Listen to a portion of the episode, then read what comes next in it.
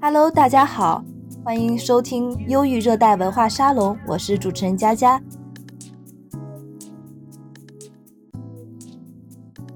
节目每集都会邀请到不同领域的人来分享他们人生非常有趣的故事。今天邀请到的是法国无人机安全博士艾娃。艾娃生活在法国西部，是无人机安全专业的博士，目前在一家计算机科技公司工作。他大学就来到法国，在法国上学生活十五年。Hello，你好，艾娃。你好，大家好。啊，你能给我们简单介绍一下目前法国无人机应用的情况吗？嗯，法国的话，它主要还是应用在航拍方面，比如说关于某些城市的旅行的广告啊，或者一些非常漂亮的视频啊之类的。然后法国这边，呃，无人机表演也是非常出名的。就是咱们大家都知道那个 PG 富那个公园，可能在中国不是很流行，但是在法国还是基本上所有法国人都知道。然后它呢，其实已经呃用无人机表演非常多年了，从二零一六年它就开始用无人机表演了，在世界上它也是算领先的。然后法国这边呢，监控方面它其实也已经开始应用了，但是应用的还是不是很多。然后其实还是有呃搜救方面的，这个是试应用，它没有全面的普及。主要是呃咱们人脸识别现在已经是越来越成熟了。而且无人机它可以去飞到一些河道上啊，或者山区啊，就是人类不太容易涉足的地方，就这个方面，所以是它的强项。但是应用方面，其实它没有特别的应用起来，它只是试应用。然后，呃，我有看到过关于就是无人机探索野外的这些论文，然后但是后来它就被那个环保主义给很凶的说了。是是，我知道。那你觉得这些里面就是哪一个应用是最为创新的呢？最为创新的话，我还是觉得应该是无人机出租车吧。这个是在南法那边啊。我当时就是因为公司跟他们是有合作，就也不算合作吧，他们请我们去解决一个技术问题。然后当时知道他们就是已经进展到那个地步了，真的是蛮蛮兴奋的。然后，但是他们的金主爸爸其实是阿联酋那边啊，所以。真正用到的话，法国可能还得还得一段时间，就是道路还有很长一段要走。嗯，金主爸爸都不是法国的。对，因为你学的是那个无人机安全嘛，你可不可以给我们大家讲一下你的那个工作内容？就还蛮好奇的。哦，我研究的方面其实就是我会给无人机的系统去做一个模型，然后呢，用这个模型呢，它就会去计算出这个无人机它出事的概率。然后我会给的是一个概率区间，然后它的参数会比较多，呃，因为我们公司主要做的是呃无人机表演，所以呢，它会有那种表演的路径，然后。我们会根据这个公园它的所在地，然后它表演的时段，比如说它的风力什么的，都会计算进去，然后会给就是客户去做推荐，就是说，比如说他们有的时候会要求，就是呃无人机在上面挂了几个国旗，然后下面还有就是人在那跳芭蕾。然后我们就说，嗯，还是离远点儿 之类的，就这样子的。是怕害怕坠机吗？嗯，对对对，坠机是无人机最最最大，而且是最危险的一个风险。因为就是我我亲眼就见过无人机坠机是有火球的，是一个火球往下掉。哇，好可怕！而且就是有有那种小的无人机，它掉下来其实还好。大型无人机掉下来，因为它里头有电池，真的是就是小火球往下掉。当然，它就是掉到一定高度，它火其实就灭了。是，但是就想想那么大一个东西掉身上，那简直了就。所以。这是一个非常非常大的问题，是那还挺害怕的。那那个无人机表演的话，他们是不是也可以在空中就是做到像真正飞机一样排成人字形、一字形，或者后面喷射彩带那样的？呃，喷彩带可能不太行，但是就是排排阵什么的，这是这是有的。这个方面的话，中国和美国会比较先进，法国这边它主要做的是无人机吊物表演。也就是说，在我们看表演的时候，我们看不到无人机，也不知道那是无人机。对我们来说，它就是几个国旗在飘，几个蜡烛就这么飘了过去。我很喜欢的是，呃，一个小天使，因为它那个天使，它的那个衣服非常飘逸，然后被风一吹，虽然那个是危险度最高的，嗯，因为它会被风吹，然后但是呀，那个那个衣服非常飘逸，真的很好看啊，那肯定很美。那就是这个是算法国的无人机技术上的一个创新吗？就是主要做无人机表演多一些，跟美国啦、以色列啊、中国这些就是无人机强项的国家比，法国的最多的创新和突破就是在无人机表演上吗？嗯，其实也不算，因为中国和美国这边无人机表演真的是非常强，但是他们一飞就是几百架，然后就是他们主要是灯光表演。嗯，法国这边主要是吊坠表演。那么灯光表演，其实如果你会去仔细看的话，在他拼字的时候，拼图片的时候，我们也许看不出来，但他拼字的时候，你会经常会发现它其实有那种小缺口。这个其实要不然是坠机，要不然它就是迫降了。哦，那你说它呃下面挂坠了一些东西的话，那这个无人机怎么隐形？应该应该你看它是是做的非常的小吗？还是说它有一个什么涂层可以让它看上去比较隐形？它主要是大。它它那个无人机非常大，而且重量级的，所以它就是能挂是十公斤的物。然后它主要的就是让我们看不见的方法是在夜里飞行。呃，其实呃，法国这边呃无人机技术方面不仅仅是这个表演方面比较厉害，还是。呃，他在研究平衡方面也很厉害的，就比如说大风的时候，然后它可以保持平衡，然后还有无人机打乒乓球，他们也成功了。那这样说的话，那法国的无人机技术算那种领先世界的一个，就差不多跟美国、跟中国是差不多的一个水平吗？还是说稍微要落后一点？领先的话，我真的不敢说，因为欧洲这边。其实他研究的蛮多的，然后但是实际应用就很一般，主要是嗯拨款不是像中国、美国那么足，没有金主爸爸呀。对，还是需要多拉一些投资。是的，是的。啊，好的，那我就我还有问题啊，就是。你看，像那个中国大陆，就是有一些快递已经在使用无人机送快递和外卖，就像京东嘛。就是法国有这样的用无人机送快递和外卖的情况吗？法国完全没有，而且我觉得它它应该还很远，因为法国这边它其实市政府，然后还有就是私人场所这些都非常的介意无人机的。嗯，像我们公司，它其实已经有了那些。很多的关于无人机的证书什么的，就是我们的呃飞行员，他们都是有很多证书，然后多少飞行小时的。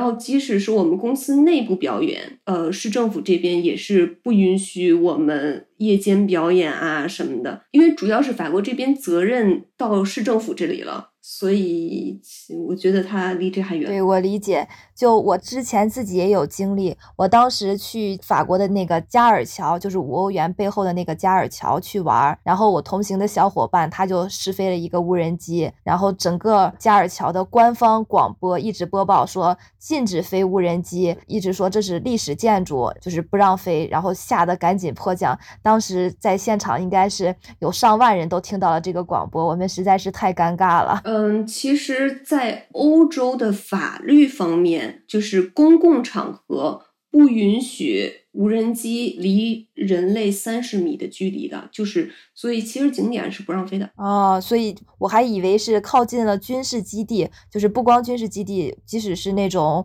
呃名胜古迹，甚至是景点都是不让飞的。就是沙滩上，你离人三十米都不让飞。然后，如果是民民宅这边的靠近窗户也不让飞。其实这些规矩很多是二零二零年真正定下来的，但真正就是实行上现在还是有点模糊。但是如果你去申请的话，那一般都是不批的。对，我知道，就是在巴黎这边。几乎是没有见到无人机，虽然很多人家里可能有，但是也只敢去那种郊区啦什么的玩一下，在巴黎市中心是没有见过的。对对对，而且就是他他如果想罚的话很贵，感觉好像得要上千欧了。对对对，最高能罚七千五啊，七千五百欧啊，那真的是 对呀，很贵，真的是太贵了。而且有很多啊，比如说什么不能飞超过呃，不能飞超过一百二十米呀。然后很多很多这种细小的条文，不能夜间飞行啊什么的，很多了。这个是从环保的角度考虑呢，还是从安全的角度考虑，就不让在市区这些飞？主要是安全角度，因为就是刚才就说了一个无人机掉下来，真的是很麻烦的一件事情。对。即使是因为我看到有那个就是中国大陆的那种大疆飞呃大疆那种无人机，我感觉看上去小小一只，掉落感觉也是可能也会着火吗？就是很小型的，很小型的不会啊。我看到最小的无人机是一个纸巾那么大的无人机啊，真的好小，那就是儿童玩具 啊，儿童玩具。但那个肯定电池载量啊什么的肯定也都不太好吧？对对对，当时飞了五分钟就没电了。他们就直接在那个办公室飞来着，哎，这个也是不允许的啦。啊，对，办公室内部也不行啊。对，我还有个问题啊，就是无人机应用现在面临着哪些挑战呢？无人机应用啊，主要是电池方面的挑战，因为嗯，现在续航方面真的是一个非常麻烦的事情。现在有一些工厂，它是用无人机代替了保安。然后，但是呢，就是它的续航能力只有十五分钟，所以就需要非常非常多的那个电充电站，这就是一个很大的问题。然后在就是它的路径规划的时候，那真的是简直了。嗯，而且充电站其实不便宜。那所以你认为就是未来的发展方向，可能就是在电池上面做一个那种革命革新，才能让它就是发展的。更好，对，一个是电池方面，一个是安全性方面。但是安全性方面是真的是风师梦，我觉得它不是不可突破的，是很简单突破的。哦，为什么这样讲？因为其实呃，无人机它安全性就是民用级啊，民用级无人机安全性。它有一个最大的问题是，那个它是要知道自己在哪个位置，然后这个在哪个位置这个地这个程序，它其实并不是那么的复杂，有非常非常的呃非常非常多的 algo 呃非常非常多的算法。在研究这些方面，所以这方面的革命去革新，我真的是并不担心。但是电池方面真的是一个老大难，因为就是电量越大，电池它自重越大，自重越大的电池其实对无人机来说它就更危险。对，就是电池容易着火，而且就是冬天的话，其实电池还是更麻烦，因为它它的电量会更不足。我接着问我接下来的问题，现在不是那个俄乌战争也还在开打吗？那你觉得无人机在战争中的应用，就是使得战争更容易展开？你觉得这是有利的还还是有弊的？就是无人机在战争中的应用。嗯，其实我在写论文的时候，就是每一次都要十分十分的强调，我是 CV 了，就是民用无人机，民用无人机。在法国，如果你去研究军用无人机，那是非常嗯。我不敢说是被唾弃吧，但是，嗯，会会被另眼相看，贬义那方面的另眼相看的。哦，对对，因为法国这边可能经历过二战，也都是和和平主义者居多。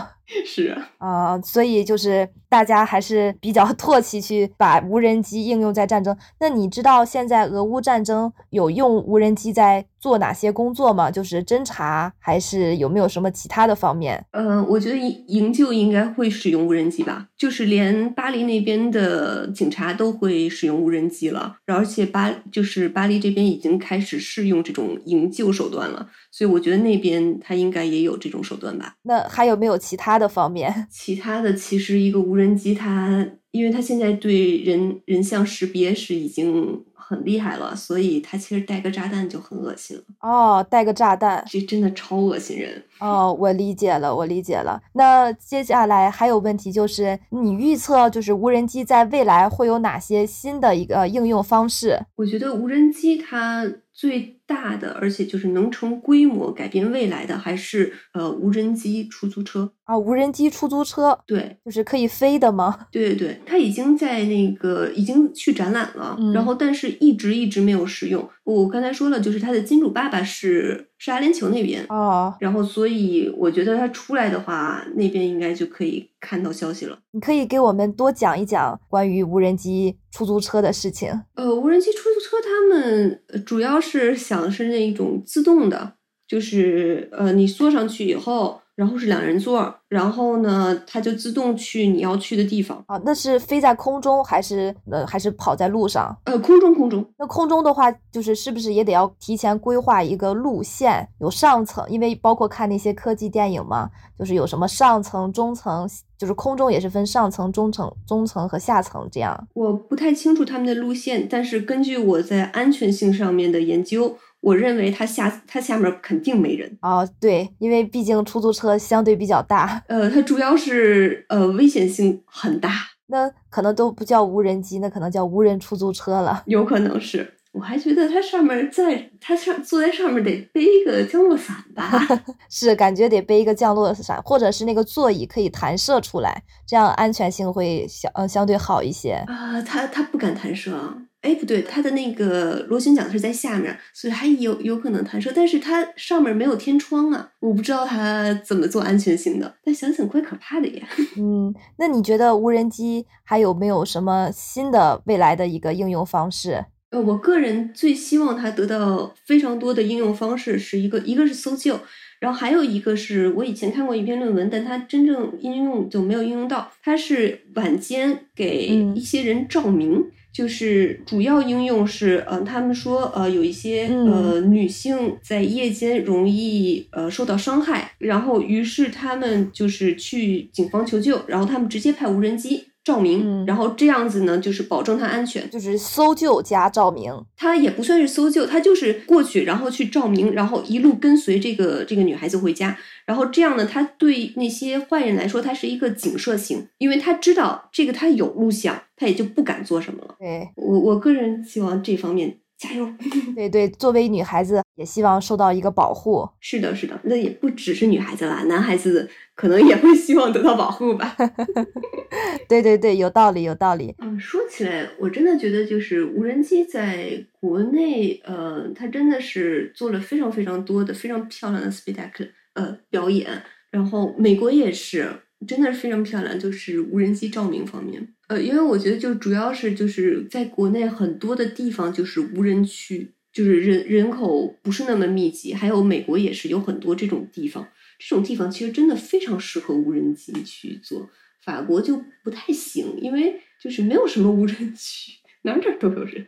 而且谁都不想负责任。对，是这样。我之前了解无人机更多的是在那个农业方面，因为我是学葡萄酒专业的嘛，就是无人机可以就是那种灌溉，或者是无人机去那个播撒，或者是无人机去监测的一个那种大气环境适不适合酿造葡萄酒。然后我还知道，就是无人机应用在那种建筑工程上面，还有就是我了解到国内。无人机应用到一个快递方面，或甚至是有些人就是无人机用来拍照吧，就是年轻人出去玩啊什么的，甚至就不用多多额外一个人出来给大家拍照，就是拿无人机就可以拍照。对，这些是我之前了解到的。但是今天跟你聊了，我知道有这个无人机表演，然后还有一些那种你提到的无人机那个出租车，甚至是无人机的那个照明啊，然后这方面也让我受到很大的启发。嗯，害羞了害羞了。要这么说，啊，没有没有，今天还是很感谢邀请到艾娃进入咱们的一个会客间，嗯，咱们下期不见不散，大家再见，嗯，拜拜，拜拜。